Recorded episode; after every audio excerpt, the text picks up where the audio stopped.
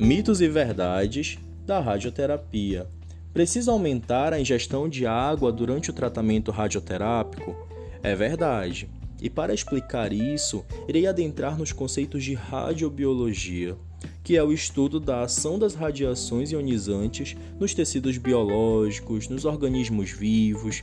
Isso é essencial ao nosso entendimento da resposta desses tecidos, tanto os normais quanto os malignos, à radiação.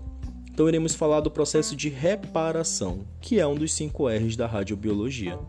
A reparação ela se relaciona com o reparo celular em si, que ocorre de maneira mais eficaz nos tecidos normais, uma vez que as células tumorais elas têm um descontrole do seu ciclo celular e também da ativação de checkpoints para reparo.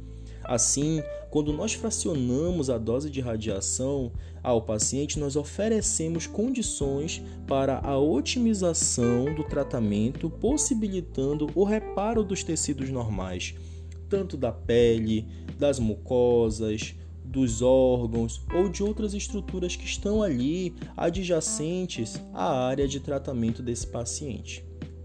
Além disso, nós temos também a ação indireta da radioterapia, que gera a hidrólise das moléculas de H2O, ou seja, a quebra das moléculas de água, e isso faz com que também ocorra a desidratação.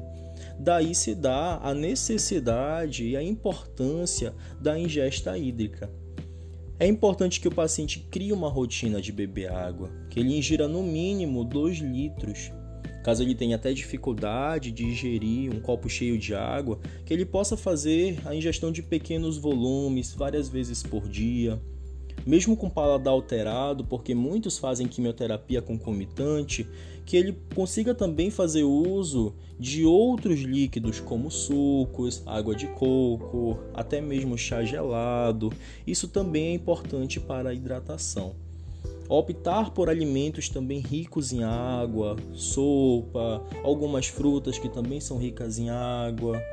Enfim, então tudo isso vai ajudar e mostra a importância da água para o tratamento radioterápico.